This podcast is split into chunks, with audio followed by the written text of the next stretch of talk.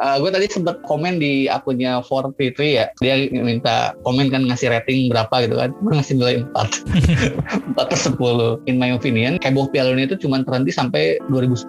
Hmm. Nah, gue jawab pakai pendapat pribadi gitu kan. 2014 dan 2018 agak kurang gregetnya. Coba boleh gak sebutin momen ya. atau kejadian yang paling ikonik di Piala Dunia yang selama Mas Ari tonton ya. secara langsung deh? Momen 98 ya, ingat hmm. ya. Yang ikonik menurut gue adalah Ronaldo main jelek di final. Selain kartu merah Beckham sama rambut pemain Rumania yang diwarnain semua.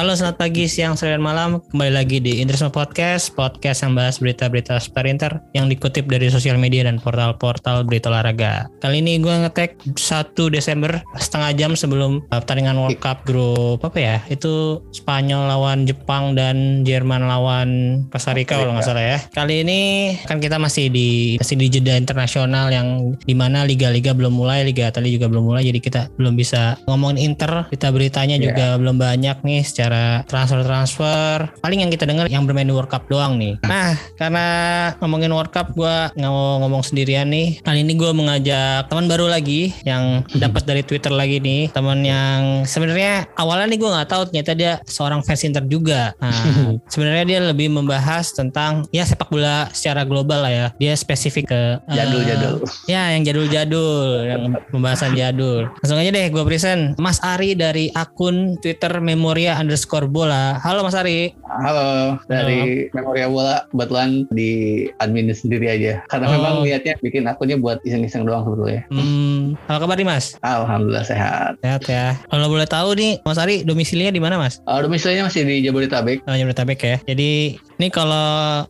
kan karena gue ngeliat langsung lewat Zoom nih Mas Ari ini pakainya jersey biru-biru semua nih di belakangnya nih yang dipakai jersey Brazil ya. terus belakangnya Italia belakangnya lagi tuh apa ya mas? Jepang ada Serbia 2006 wah ini pecinta biru-biru nih ini jangan-jangan suka internet karena birunya juga? betul sekali tepat makanya internet sama Italia karena warnanya biru nah sebelum kita ngomongin Inter atau nanti Piala Dunianya coba gue pengen nanya dulu nih awal mulanya bikin akun Memoria Bola ini gimana sih mas? oke jadi gue bikin akun ini sebetulnya memang tadi udah bilang ya buat iseng iseng-iseng doang. Pertamanya itu memang uh, tadinya dari TikTok dulu nih. Di TikTok itu gue abis bulan puasa, abis lebaran, bikin line up nama-nama pemain bola yang ada unsur nama nabinya gitu. Hmm. Kayak Yuan Jesus, kayak gitu. Nah, di post deh di TikTok. Terus lumayan responnya. Tapi kan kalau TikTok emang engagementnya itu ya random ya. Nah, hmm. terus kepikiran tuh, kebetulan ada banyak hal gitu di ingatan-ingatan masa kecil ya tentang sepak bola. Nah, terus pernah nemuin sebuah artikel, kalau misalnya susah tidur dan lain sebagainya, coba lakuin yang namanya journaling. Nah, journaling itu kan berarti nulis atau posting sesuatu yang memang kita ingat gitu. Nah, di situ kepikiran, kenapa nggak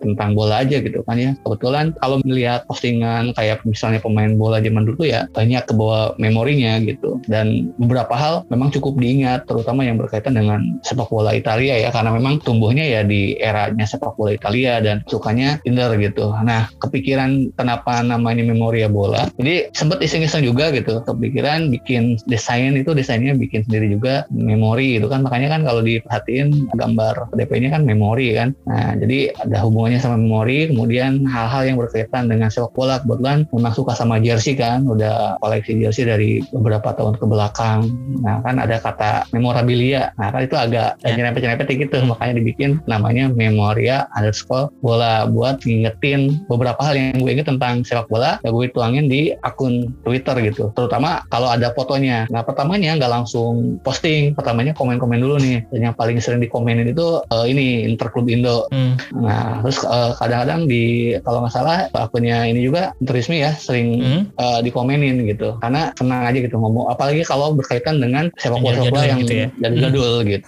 Gitu awalnya. Kebetulan waktunya cukup banyak yang luang gitu kan ya. Seneng browsing browsing ya di kantor juga sama kayak gitu. Ya, nah kalau kita lihat di bionya Twitter juga kan di sini hmm. bionya random tweet bola nostalgia dan trivia. Ya, kadang jualan betul. jersey ori juga. Nah berarti ya, ini ya. jersey jersey yang di belakang Mas Ari sekarang nih yang contoh-contoh yang yang lagi dijual juga ya? Iya iya betul. Kalau yang Italia mah nggak mungkin dijual.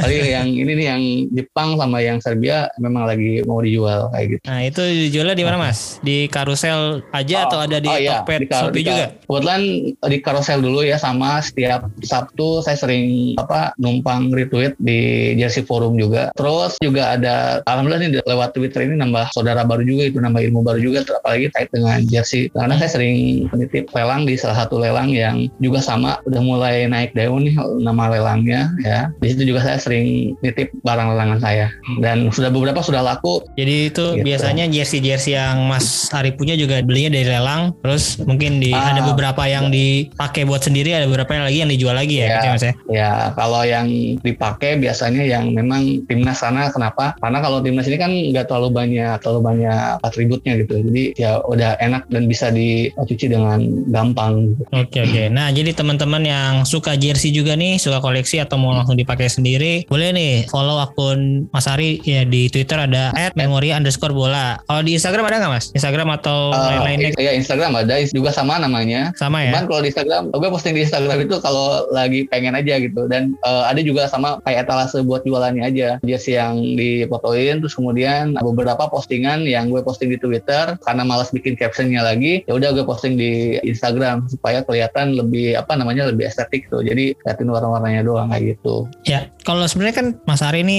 sukanya sama yang memoria-memoria nih, tapi kalau gue lihat hmm. langsung dari mukanya nih kayaknya belum terlalu berumur nih ya, kayaknya masih mirip-mirip umurnya sama gue nih Mas. Coba gue mau tanya, bukan mau tanya deh, gue mau nebak umur Mas Ari tapi dari Piala Dunia yang paling pertama ditonton. Itu oh, tahun berapa Mas? Piala Dunia ya, ditonton, ditonton pertama kali itu adalah laga antara Nigeria lawan Spanyol. Coba Tahun? Nigeria ya. Spanyol itu kayaknya di 2002 itu enggak di 98 berarti Mas ya? Betul sekali. Di itu paling pertama tonton, tapi itu udah itu ngerti loh, ya. Kita udah ngerti bola. Udah ngerti, udah ngerti. Kan ada nuansa hmm. kan di sana. Sebetulnya 94 juga udah tahu Piala Dunia. Hmm. Cuman cuman denger doang nih. Waktu itu masih inget banget waktu di percakapan bapak-bapak waktu itu. Aduh si itu si kuncir katanya nendang bola sampai ke langit kayak gitu. Hmm. 94 kan sih. Roberto Baggio ya, kan. penalti ya. Nah. Berarti kalau gue tebak kelahirannya antara 8688. Iya, betul. Betul ya. Tahun iya, berapa, iya, Mas? Iya. Tepatnya tahun berapa, Mas? 89. Oh 89 Oh berarti sekarang 33 ya Ya, ya 30 Ya 33 Generasi nah. 90 lah ya ah. Sebenarnya kalau dari muka sebenarnya malah gue sangka 27an nih Mirip kayak umur gue oh, iya. oh. Kalau gitu Berarti Mas Ari udah nonton Piala Dunia dari ya awal tadi 94 udah mulai nonton tapi ngertinya baru 98 ya. Nah, yang full Terus, yang full match itu 98. Ya, 98, 2002 sampai sekarang 2022. Hmm. Yang 2022 ini gimana nih Mas jauh ini Mas? Udah jalan uh, match day ketiga menurut gue banyak bukan tim kejutan sih laga-laga kejutan yeah. tapi ya cukup banyak juga yang cukup boring ya banyak yang kosong-kosong. Yeah, uh. Nah, menurut Mas Ari gimana nih yang tahun ini nih? Uh, gue tadi sempat komen di akunnya 433 ya di 433 itu. Dia minta komen kan ngasih rating berapa gitu kan gue ngasih nilai 4 4 per 10 terus uh, sebelum Piala Dunia mulai juga waktu itu ada di twitternya podcast Ropus ya dia ngomongin hmm. itu kan gue komen tuh dan kebetulan banyak yang retweet sama nempalin juga gitu gue bilang kayak gini in my opinion gitu kan heboh Piala Dunia itu cuma terhenti sampai 2010 kan nanyain heboh kan. Hmm. ya gue jawab pakai pendapat pribadi gitu kan. Heboh Piala Dunia itu cuma berhenti sampai 2010 2014 dan 2018 agak kurang gregetnya gitu. nah terus banyak yang nempalin kan banyak yang pro kontra. Ya alasannya banyak macam-macam gitu. Karena ya itu pendapatnya pure pendapat gue nya kayak gitu gitu. Ada yang bilang nggak relevan lah dan lain sebagainya tapi ya kan pendapat orang beda-beda. Intinya kalau ngomongin 2022 ini ya emang udah nggak terlalu heboh gitu. Bahkan dari awal. Pertama alasannya ya dunia udah makin tua gitu hmm.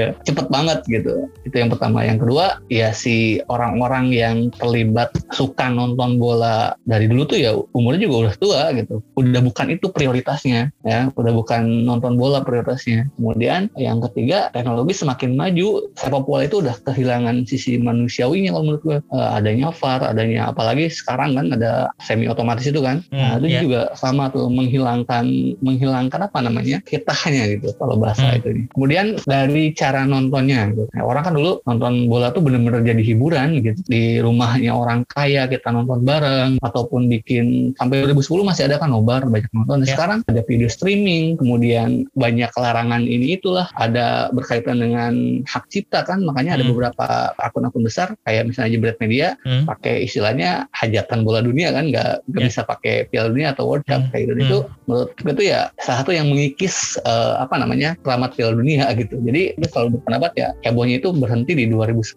Sana senamanya udah ya udah bodo amat ya tinggal nonton ya nonton ya enggak ya bodo amat gitu. Dan kalau sampai sejauh ini ya Piala Dunia 2022 menurut gue ya susah ditebak ya banyak plot twist plot twistnya gitu. Ya. Pertama dari mulai pembukaan ya Qatar digadang-gadang bisa mencuri satu bisa, poin lah ya. em, iya mencuri Hmm. minimal menjadi satu poin. Nyatanya demam, demam panggung, Hmm. ya, nervous gitu. Kayak melihat ya mohon maaf kayak melihat timnas Indonesia awal-awal Ya. sebelum eh, era-eranya Luis Mia atau Sintayong gitu. Hmm. Kayak gitu permainannya. Yang notabene Qatar itu kan juara Asia kan. Ya, Nah, betul. tapi bermain di kandang sendiri nervous. Tiba-tiba Arab Saudi menang sama Argentina. Heboh juga kan, banyak meme-meme bertebaran. Nah, padahal ya memang memang lagi apa saja kayaknya Argentina.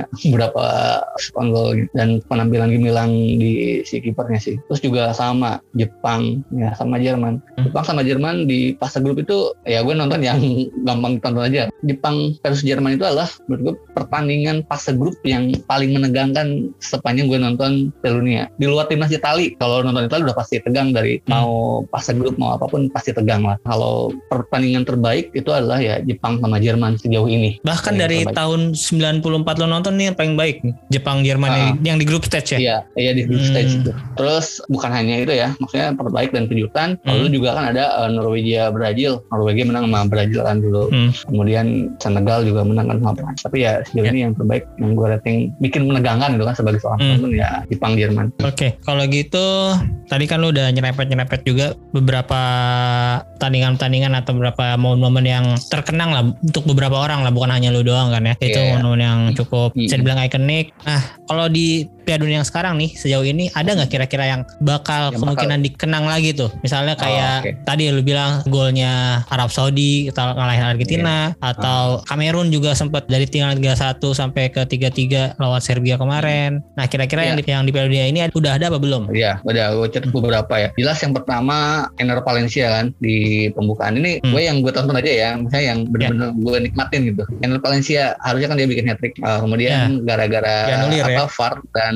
ya offset semi otomatis dan sampai banyak perdebatan gitu kan. Tapi catatannya momen si Ener Valencia ini masih jauh di bawah ya kalau misalnya mau diomongin ya, yang menurut gue masih jauh di bawah sebagai pembukaan ya, masih jauh di bawah ya Senegal Prancis. Tapi kalau Senegal Prancis kan pasti selalu diomongin kan tiap jelang Ya. Piala Dunia gitu kan ya. Hmm. Walaupun sekarang ya Prancis berhasil menghapus kutukan itu gitu karena dia sekarang Ya. lolos ke fase grup setelah jadi juara bertahan. Udah itu yang pertama, yang kedua eh, kejutan Arab Saudi udah pasti namanya bertebaran di mana-mana, tapi nggak nggak akan selong lasting Piala Dunia Piala Dunia sebelumnya. Bahkan mungkin lebih akan dikenang Arab Saudi ke bantai Jerman 8-0 Ya itu ya. betul ya, nah itu ya, ya benar. Iya. Kemudian pemecatan Andre Onana gitu kan ya. Bukan pemecatan sih dia dia nggak diikutin ya. Eh, tapi itu pun juga saya rasa nggak akan ya, lama diomongin ya. Itu tuh kira-kira yang pertama kali atau udah ada sebelumnya ya? Yang dicoret bukan karena cedera gitu. Ada sih dulu Roykin tapi dia eh, Disipliner ya. bukan disebut aja sih kalau Roykin iya disipliner ya. Hmm. Nah itu ada sih dia emang murni periksi antara si pelatih sama si Ade Onana gitu. Terus sudah pasti kemenangan Iran ya walaupun Hmm, ya juga nggak bakalan lama diomonginnya. Gitu. Kenapa gue bisa ngomong kayak gini? Nah, gol Superman-nya Van Persie ke gawang Spanyol ya kadang-kadang itu baru diomongin pas mau Dunia doang gitu. Hmm. Nggak nggak selamanya gitu. Kayak gue malah lebih notice sama pergantiannya apa pergantian kipernya si tim Cruz sama Jasper Cillessen waktu adu penalti itu. Oh iya iya. Kalau ngomongin iya. Piala Dunia 2014 ya Hmm, itu hmm, yang gue masih ikonik sampai sekarang. Ya. Oke, kalau gitu menurut lu tadi kalau yang di Piala Dunia 2022 tuh ada beberapa ya tadi dari Ener Valencia terus sampai tadi yang terakhir Iran itu ya dengan Iran Nah, ya. ada satu lagi yang menurut gue unik sih dari percakapan di Twitter kemarin. Pertandingan Kamerun Serbia itu yang Ya. uniknya kenapa? Pertandingan Kamerun dan Serbia itu membuat Interisti dan Juventini bersatu. Iya ya. kenapa? Karena eh, Interisti ngedoain Kamerun kalah kan. Mm-mm. Iya, waktu itu kalah karena si Onana di Dicoret. dimasukin ya, dicoret Hmm. ya. Terus si Juventini ngedoain Serbia kalah karena si Vlahovicnya nggak dimainin Vlahovic. kan. Iya, Vlahovic juga Ada katanya ada ada ya ada sedikit Ya, ada friksi juga ada ya. fair, ya Nah, gitu. makanya Ya. dia nggak dimain-mainin. Hmm. Benar. Ya, tiga sama kan akhirnya. Imbang ya, jadi imbang adil. lah. Doanya sama-sama manjur ya Dad. Imbang doanya. Oke kalau gitu next. Dari 2022 udah coba kita throwback hmm. nih sesuai dengan temanya hari ini. Kita akan bahas beberapa memori-memori dari Piala Dunia yang sudah berlalu ya. Kalau gue sih mas, gue kurang ya sama kayak lu mungkin ya, tapi gue lebih sedikit mungkin ya. Hmm. Cuman kalau gue sih lima yang mungkin terngiang-yang di kepala gue. Yang pertama uh, eh, 2006 mungkin ya, karena 2006 tuh gue lagi suka suka sukanya sama bola, tapi gue itu belum nah. belum terlalu suka sama Itali. Gue masih suka sosok bernama Beckham. Ya selain karena ganteng, dia juga jago free yeah. kick. Nah hmm, gue ingetnya dan... tuh momen free kick dia versus Ecuador kalau nggak salah. Kalau pada gue nggak inget yang jadi gol bunuh diri dari tengah lapangan. Oh, dia bikin free kick tuh waktu sama iya 2006 dia. Hmm, juga Jadi ya. Si Beckham, iya Beckham ini apa memulai debut dia di Piala Dunia dengan free kick, hmm, ya. Menutupnya. Kemudian menutupnya juga dengan free kick dan kebanyakan golnya dia itu emang dari set piece atau dia ngasih assist. Yeah. Gitu. Terus mungkin ya yang yang pasti banyak orang kenang juga golnya Grosso lawan Jerman. Yes. Terus uh, gol dan selebrasi Sabalala di Piala 2010 oh, iya. Sama. Ya, hmm. terus uh, ya tandukan Zidane ke Materazzi udah jelas pasti. Terus handball Suarez versus Ghana. Nah, makanya nih di match hmm. di ketiga ini kan Ghana ketemu Uruguay lagi nih dan itu akan menentukan oh, iya. ya menentukan hmm. banget uh, mereka dua-duanya masih bisa lolos cuman Uruguay sekarang poinnya lebih sedikit daripada Ghana karena belum pernah menang sama sekali nah ini juga yeah. jadi iya. salah satu pertandingan yang bakal gue tunggu-tunggu sih match day terakhir grup stage kali ini nah hmm. kalau menurut Mas Ari nih coba boleh gak sebutin lima momen yeah. atau kejadian yang paling ikonik di Piala Dunia yang selama Mas Ari tonton yeah. secara langsung deh dari 98 ya ya boleh boleh diurutin dari 5 ya? sampai 1 ya Mas ya dari yang paling biasa sampai yang paling terbaik menurut Mas oh, Ari ya. Oh gitu. Ah. Kalau ini gue udah tadi udah ngurutinnya berdasarkan itu sih, berdasarkan Piala Dunianya jadi. Oh timeline, berdasarkan timeline. Ah, timelinenya. Ah. Oh boleh deh kalau timeline juga nggak apa-apa. Ah. Jadi yang dari paling jadul sampai yang paling agak baru gitu ya. Oke siap ah. boleh. Jadi gue udah mulai kenal bola tuh ya bener-bener ya udah tahu. Hmm? Ya kalau 94 kan cuma denger-denger doang ya. Dan uniknya tahu tentang Piala Dunia 94 tuh justru dari koran bekas yang waktu itu gue baca sebelum Piala Dunia 98. Tapi kalau hmm. 98 udah tahu Ronaldo. Bahkan pemain pertama yang gue tahu namanya kenapa gue suka Italia itu Maldini Paula hmm. Maldini yang gue baca ya gue baca biodatanya sampai full gitu di majalah Bobo bekas tuh. Nah kemudian uh, ada Ronaldo nah baru suka sama Ronaldo. Karena waktu itu emang diomongin kan. Momen yang menarik pasti yang berkaitan dengan Ronaldo 98 tiba-tiba Ronaldo waktu di final kan mengecewakan ya tampilnya. Itu pasti yang akan selalu jadi momen yang tidak terlupakan. Ya kenapa? Karena sebagai orang yang waktu itu percaya sama teori konspirasi ya Ronaldo-nya di apa disuntik apalah gitu. Hmm. nah itu masih inget sih. Jadi memorable banget itu. Kenapa Ronaldo mainnya jadi jelek gitu. Padahal di, di dari grup stage sampai iya, si final uh, tuh masih bagus terus ya. Uh, uh, uh, tiba-tiba uh, di final agak drop gitu ya. Ya wajahnya ada main-main. Apalagi setelah beberapa tahun setelah Piala Dunia 98 si Michel Platini kan bahkan ngomong gitu. Hmm. memang sengaja sih Prancis sama Brazil ini nggak dibikin ketemu duluan. Ya udah semakin percaya gitu. Tuh hmm. di pemain 98 ya. Jadi ingat hmm. ya yang ikonik menurut gua adalah ya Ronaldo main jelek di final. Selain uh, kartu merah Beckham sama rambut pemain Rumania yang diwarnain semua gitu. Oh itu ya. satu timnas diwarnain semua tuh? Iya iya itu kalau di kita mah kayak Nazar lah. Oh kayak Nazar, timnas, iya iya si, menarik menarik. Uh, George Haji, Popescu dan sebagainya. Itu 98 ya. Mm. Oke, okay, nah 2002 mm. udah pasti banyak ingatan. Tapi karena gue senang sama Ronaldo, ya udah jelas pasti momennya adalah Ronaldo berhasil balas dendam kan di ekspektasi kegagalannya di 98. Kemudian mm. ya rambut kunjungnya itu kan, rambut kunjung ujungnya yang kemudian dia ubah ketika main lawan Turki untuk kedua kalinya di semifinal. Ya supaya dia biar nggak tukar sama Roberto Carlos. Yeah. striker P. Uh, itu di 2002 ya. Pokoknya gue kalau 2002 nggak mau ngomongin Italia Korsel enggak ngomongin Ronaldo aja iya iya iya ya, tapi akhirnya justru banyak momen-momen yang paling gue itu ya sepanjang 2002 sampai 2004 sih sebetulnya hmm. termasuk yang mengejutkan ya kepindahan Ronaldo dari Inter ke Real Madrid dengan proyek Galacticosnya itu gitu. Hmm. Itu bikin udah mah dibikin sakit hati waktu Mei 2002 hmm. kan. Yeah. Mei 2002 dia mewek-mewek gitu kan. Hmm. Terus di Piala Dunia dia tampil memukau, tiba-tiba habis Piala Dunia dia pindah ngeselin. Iya. ya, belum sempat ngasih Scudetto lagi kan gara-gara gagal kan. Oh iya Nah, itu- cedera mulu soalnya ya. Iya, momen heartbreaking itu ya di situ gitu. Hmm. Ya, kayak itu 2002 ya. Masih eh, ngomongin Ronaldo selain golnya Ronaldinho dari tengah lapang, sama satu lagi yang mungkin sering luput dulu dibahas kartu kuningnya Michael Ballack. Nah, kenapa penting Oh kenapa tuh mas? dulu dibahas Michael Ballack tuh dia kena kartu kuning sama Paraguay. Kemudian pas di semi karena kartu kuning lagi sebelum bikin gol waktu lawan Korea Selatan. Nah, waktu Hmm. itu eh, belum ada aturan pemutihan belum ada aturan pemutihan kartu jadi harusnya kan di kartunya udah nggak dianggap gitu kan akhirnya apa si Michael Ballack ini nggak bisa tampil di final 2002 Hmm. padahal waktu itu Michael Ballack lagi apa lagi rising star lah Iya. ya Iya. Hmm. cuman dia di runner up di Hmm. UCL kalah Iya. Madrid ya kan terus di DFB Pokal kalah juga di Bundesliga juga sama Cocoknya dia ini ya main di timnas Belanda cocoknya sebenarnya itu. Ah, iya, kan timnas Belanda atau enggak dilatih sama Hector Cooper. Kayak gitu. Ya itu di 2002 ya. 2006 jelas karena gue suka Itali, segala sesuatu yang berkaitan dengan Itali, gue tonton matchnya semuanya. Hmm. Dari mulai fase grup, bukan hanya nonton grupnya ya, tapi sebelum Piala Dunia ya, gue ngikutin semua perkembangan tentang Itali. Walaupun sebetulnya karena ngalamin kejadian di Euro 2000, 2000 kan kalah sama Golden Goal Perancis ya. Iya. 2002 ya udah nggak usah dibahas. Euro 2004 gara-gara apa? Gara-gara Swedia sama Denmark kan. Hmm. Sebenarnya nggak nggak terlalu banyak harapan banget gitu kan. Italia bisa berbicara banyak di 2006 apalagi yang waktu itu diunggulin ya jelas Brazil kan sama tuan rumah Jerman kayak gitu. Inggris apalagi Inggris waktu itu lagi diomongin banget kan Ya. ya karena Golden Generationnya Iya, golden Beckham, generation Gerrard, ya. Lampard, ya itu ya. Ah, 2006 dan timnas yang paling gue benci dari era tersebut adalah Prancis. benci Hmm. banget sama Prancis. Pertama gara-gara juara dunia kan, ngalahin Italia di Euro 2000. Tapi gue nonton itu kan. Terus bahkan waktu sekolah beli bukletnya dari soccer bahas Itali gitu kan ya. Hmm. Dan yang paling mengejutkan itu adalah karena idola gue selain Ronaldo ada Christian Perry. Hmm. Christian Perry waktu itu kan pindah dari Inter ke Milan ya di Iya. 2005-2006 dan nggak dipanggil kan, nggak dipanggil sama Lippi. Oh iya. Memang ya udah udah menurun karirnya Hmm. makanya dipindah. udah habis eranya gitu kan. Wah udah udah hopeless banget gitu. Tapi ya semangat nontonnya karena nonton itu itu ya sama kayak nonton Inter gitu. Ya pasti Ya. Italian style gitu ya keluar mulu gitu. Hampir-hampiran kan lawan Ghana, kemudian lawan Amerika, kemudian lawan Ceko aja itu kan penentuan tuh hampir-hampiran banget. Iya. Nah, untungnya Materazzi sama Inzaghi bikin gol. Ceko lagi bagus-bagusnya loh 2006. Iya ada Ceko lagi bagus-bagusnya. Nedved, Ya. Jankulovski. ya semua pemain yang di Serie A kan. Nah, Nah, itu nonton semua. Gue sempat dikucilin gara-gara suka sama Italia tau. Ya apa nonton Italia katanya bikin ngantuk katanya.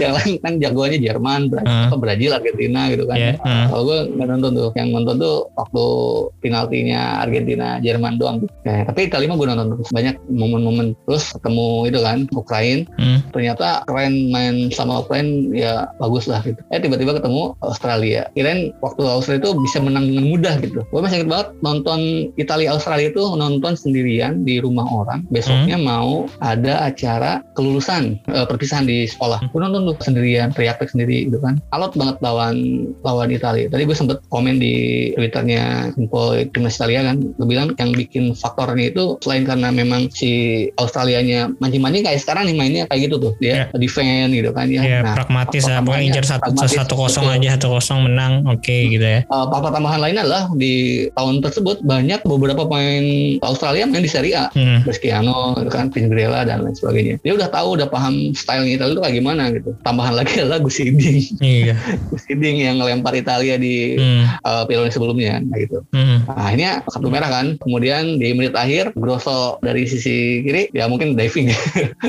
Tapi ya itu teknik ya. Terus Totti dengan dinginnya bikin gol penalti. Kalau misalnya nanti si Argentina nggak punya style itu gue rasa ya siap-siap kewalahan. Kecuali memang kalau pemainnya Iya bener-bener on fire gitu. Apalagi aktornya ya Messi gitu. Iya. Itu Italia juga ketemu di round of 16 ya, sama kayak Argentina besok ya. Eh Italia di perempat final. Eh, di round final ya? Ya, Apa? 16 ini Ini- sama itu kan, sama Ukraina. Oh, Australia, lawan Australia tuh di 16 bukan ya? Ini tadi gue lihat di, Di- Google di- sih 16 nih. di, yang di, di- oh iya iya di 16 oh, ya. oh iya 16 apa abis Australia sama Ukraina Nah, baru iya, sama Jerman. Ukraina sama Bal Jerman ya. Hmm. Ukraina itu ngalahin dia cuman menang adu penalti kan sama Swiss. Oh, iya iya, baru baru Australia. Terus baru semifinal. Dan semifinal juga sama kemudian lawan Prancis udah deg-degan banget tuh. Aduh ya lawan Prancis lagi sebenarnya udah hopeless juga tuh. Gak nyangka sih Italia bakal juara. Pelanggaran jidan penalti penaltinya mantul tahunya dianggap gol gitu kan ya emang karena memang Hmm. udah keluar garis kan sama kayak gol Inggris ke Jerman tuh gitu cuman belum ada gol teknologi terus habis itu Materazzi dan adu penalti penalti ya. Trezeguet ya Trezeguet gagal. Ya. Yang menarik adalah si Trezeguet ini dulu waktu 2000 dia yang bikin golden goal kan. Ah, Nah terus pindah ke Juventus. Ya terus Ya. ya, akhirnya eh, yang gagalin dia juga. Tapi dari mulai fase 16 lawan Australia sampai final ya orang yang layak dapat kredit poin di timnas Italia adalah Grosso. Terus ya. Sampai gol Ya. terakhir di adu penalti pun dia ya. Iya dia kan penentuan ya. Iya, sampai sekarang mungkin yang paling gue inget tuh karena di video klipnya Piala Dunia 2010 Waka kan Waka. 2006 ke 2010 kan di Waka Waka Iya, itu iya. ada gol dia Ya, di dia video dulu. klipnya ya. Ha. Jadi di round 16 sama Australia dia yang bikin penalti gitu kan ya. Hmm. Dieksekusi Totti di Di Final Jerman dulu sama- lawan Jerman juga dia golin. Ya, dia golin di dia di urutannya di mulai tadi ya Australia terus Hmm. kemudian apa lawan UF Ukraina dia juga ngawal Buffon gitu kan ya sampai Buffon clean sheet kan kali itu. Hmm. Kayak kemudian Jerman dia bikin gol yang membuka harapan Itali. Kemudian di final jadi gol penentu. Setelah itu kan dia pindah ke Inter ya. Hmm. Ya, jelek. Iya kebiasaan nih. Main yang bagus di Piala Dunia atau di Euro ke Inter eh menurun. Tapi emang kayaknya sih eh, kalau menurut gue si Grosso ini memang apa one hit wonder. Iya sih. Sebelum dari itu di Palermo ya apa di mana sih? Gue lupa deh. Ah di Palermo. Palermo ya. ya sama kayak Poborski dan pemain-pemain lain yang bagusnya di turnamen besar gitu setelah itu jelek ya mungkin apa gara-gara pindah ke Inter apa gimana nggak tahu karena waktu itu kan di 2006 persaingannya di Inter ketat banget kan di semua lini bagus kan Iya. kayak gitu ya termasuk timnas Italia kecuali Buffon mau posisi bisa bikin gol kan Italia ya Bahkan di di tahun itu ketika kita juara top skornya tuh Luca Toni dan Materazzi dengan dua Ah, gol. ya. Cuman dua gol loh top skor Italia. semua posisi soalnya kan merata Iya. Ya, dari back Materazzi kemudian termasuk Jakarta loh bikin gol gawang sendiri Oh iya. itu 2006 ya ngomongin Hmm. Itali semua Ini 2006 tuh juga ini ya. Jadi ada orang orang Inggris yang terakhir kali juara Piala Dunia tuh di 2006 tuh. oh iya tadi ya Perota ya Si Simone Perota ya. Iya, Perota. Nah, itu 2006. Ya, dulu banyak banget pokoknya kenangannya ya. Karena gue suka jersey ya, jadi gue tuh merhatiin jersey itu dari 2002 gitu. Ya Hmm. mulai seneng, oh ini desain tuh kayak gini kok sama Nike gitu kan. Kalau Hmm. desain ini apalagi Nike kan mencuri perhatian tuh di 2002 karena sama kan template. Kemudian di Ya. 2006 baru Adidas tuh ya sama tim GS semuanya. 2010 yang diingat si PW Sabalala, Pupuzela ya. Hmm. Udah itu doang 2010 sama Italia kena kutukan kan. Ya. Oh iya. Nggak lagi yang diinget. Oh, Nggak lolos Walaupun ya, Italia gue aman. nonton, ya gue nonton semua kan. Italia lawan dari mulai lawan New Zealand, Slovakia, sama Paraguay. Paraguay. Ya, tapi ya nyebelin, ngeselin, menghancurkan harapan. Dan 2014 yang gue inget cuman gigitan Suarez. gigitan Suarez Suarez, ke- kecil ini. Ya. Kecil ini ya lagi-lagi Itali Iya, juga ya. Iya, ya. Dan akhirnya virus dari gigitan Suarez bikin Italia nggak lolos Piala Dunia Sampai dua, 2022. dua, dua kali. ya itu ya tadi yang gue bilang eh, pergantiannya si Van Gaal Hmm. Nah, kayak gini nih, jadi maksudnya yang gue posting tuh biar ingat ketika ada apa nih, suatu yang ingin gue bahas, ya gue juga sambil inget-inget lagi gitu. Oh iya. Nah, misalnya gue inget nama pemain nih, biasanya nama pemain yang lucu-lucu kayak gue yang sering kayak tahu Mukti Entut ya, ya yang Iya. dia sering ngomongin pemain bola pemain bola yang mediocre gitu kan. Nah, Hmm. gue juga sama kayak gitu seneng gitu. Oh, oh iya, dia tuh pem- pemain ini ya, itu terus gue browsing, terus gue lihat gambar-gambarnya, oh baru gue posting. Jadi seingetnya makanya gue bilang random gitu kan. Habis itu tiba-tiba keingetan, oh iya dulu ada pemain Rusia namanya Victor Onopo, lucu gitu. ya gue browsing lagi, oh iya dia main di sini, gue posting gitu. Nah itu Hmm. jadi alasannya. 2014 ya. 2018 hampir nggak ada yang gue inget athlete 2019 di Ya. Rusia nggak ada yang bikin enggak. terkenang Ah, gitu ya nggak mungkin- ada. Ya mungkin karena Italia nggak masuk ya, Iya sih. mungkin. Tapi ya gue nonton dari waktu Arab Saudi 5-0 sama Rusia Hmm. nonton, Prancis Argentina gue juga nonton, final nonton gitu kan ya. Tapi nggak ada yang berkesan gitu. Hmm. Ya mungkin ada salah satunya karena dari awal sebelum Piala Dunia mulai kita udah tahu juaranya ya. Prancis lagi, lagi gila-gila juga saat itu Iya ya. benar. Main-mainnya ya. Jadi kita ya ya udah nih kayaknya Prancis yang juara ya ternyata benar gitu. Iya, gue punya catatan setiap Piala Dunia dari mulai ini ya dari 98 ya. Hmm? Ada cuma dua kali kan yang kemarin di 2006 Hmm? ya di 2006 itu semifinalnya empat tim Eropa semua gitu. Oh. Ya, ya 2006 empat Eropa kan dan Hmm. 2018 juga sama empat Eropa. Hmm. Nah intinya itu cukup eh, berkesan gitu. Cuman bedanya nggak ada nggak ada Italia. Makanya di 2022 ini gue jagoin siapa? Gue jagoinnya Jerman. Jerman ya. Oh, karena Iya. tahun ini nggak ada Itali, Mas Nah, Ari itu dia. jagoin Jerman nih ya. Iya bener.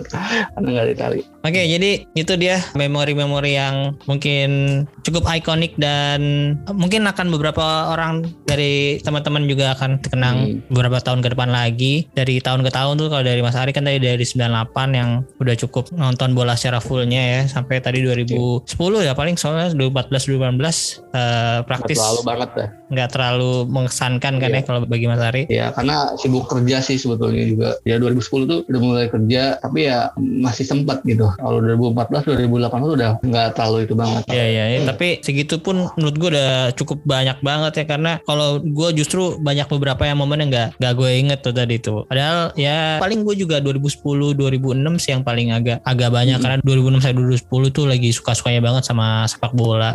Oke, kalau gitu kan tadi Mas Ali udah, ngomong jagoannya Jerman tahun ini. Nah, kenapa Jerman, Mas? Padahal kalau dari dari ini juga dari pertandingan awal juga kurang meyakinkan nih Jerman Iya. langsung kalah dari Jepang tadi, terus kemarin juga berimbang sama Spanyol dan nanti Hmm. malam besok apa nanti malam ya? Jam 2 ya? Ya nanti. Jam 2 pagi Besok nanti ya. Jepang ya. Heeh, nanti lawan Costa Rica. Nah, itu kenapa Mas Jerman nih? Alasannya simple sih. Pertama ya gue kebanyakan cocok logi sih. Enggak, eh, jadi gue sempat memprediksiin dua tim yang akan ke final itu adalah Jerman dan Denmark. Hmm.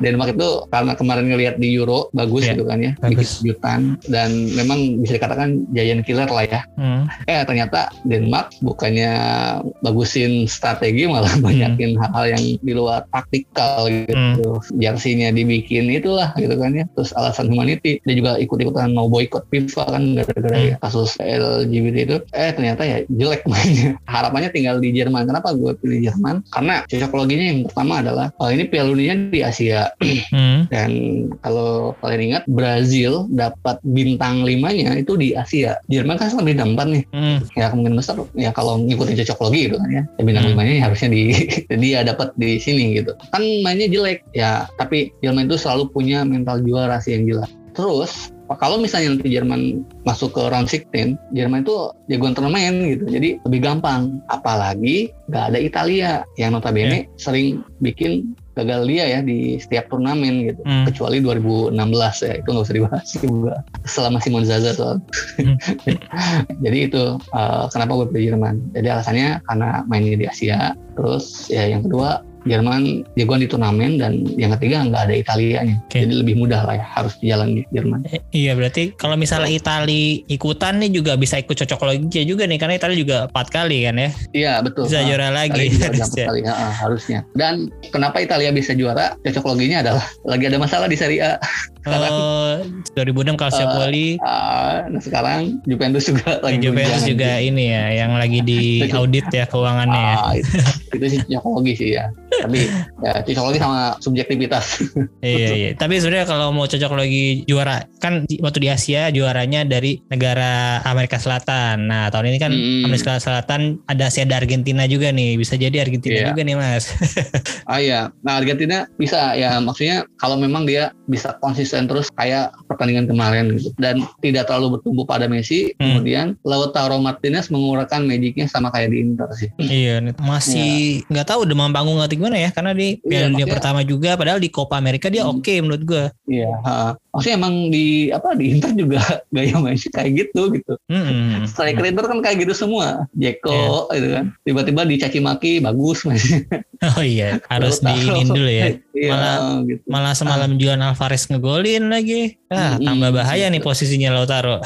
Iya, jadi itu Argentina juga punya peluang sih. Tapi ya kita lihat cocok logi mana yang lebih tepat dan strategi mana yang paling gitu sih. Tapi sejauh ini kalau melihat performance tim ya, ya Brazil sih sama Perancis gitu. Kemungkinan final Hmm. 98 keulang lagi. Perancis Ya, kemarin kalah mungkin ya mereka Ya, emang tim kedua tim kedua Ya, udah, udah- udah, udah- terlalu udah pede soalnya tulus. Ah, udah, udah. udah ini ya walaupun poinnya sama bisa bisa samain Ah, ah. sama iya. Australia cuman ya udah udah menang selisih golnya cukup banyak karena Australia juga Hmm. kebantai sama Perancis ya udah menang head to head Iya. mm-mm. jadi udah pasti juga peringkat satu ya dia ya Dan Perancis itu ya tadi ya bisa melepas kutukan ya karena hmm. ngomong bola itu justru yang menarik itu ya kayak gini cocok logi Iya. cocok logi. ya pokoknya dari dua- 2006 sampai Ah. 2018 tuh yang juara nggak pernah lolos Nah. dari fase grup ya dan, Nah. dan sekarang Prancis bisa membuktikan kalau itu tuh salah gitu. Hebatnya lagi dengan kondisi squad yang seperti itu gitu. Benzema gak ikut, Kante juga sama. Ya, Pogba, tadinya malah. Kunku juga ya. benar, ah, kayak gitu malah lebih bagus. Ya. Jadi jagoannya Jerman ya. Ya. Oke, kalau gitu sampai sejauh ini nih ada nggak pemain yang menurut Mas Ari ini cukup mengejutkan lah ya dari yang tadi kan lu sering inin pemain-pemain mediocre nih, kadang-kadang yang, yang namanya lucu lah atau yang Ya. emang main di klub-klub mediocre Hmm. terus bukan Liga Eropa gitu. Nah ini Ya. dari yang sekarang ada nggak nih Mas yang bersinar tuh? Kalau sekarang mah kalau untuk pemain-pemain bola zaman sekarang selucu-lucunya namanya juga memang nggak terlalu diperhatiin gitu, memang Hmm. nggak terlalu membekas kecuali beberapa pemain Italia makanya yang menurut gue paling mengejutkan itu ya Giro sih, Olivier Giro. Hmm, Giro. Ya kenapa mengejutkan? Ya di Milan juga mengejutkan gitu kan. Iya. Ya kan dia berhasil sama tadi kutukan nomor 9 kan gitu. Hmm. Terus sekarang juga tiba-tiba tampilnya keren gitu. Iya, iya.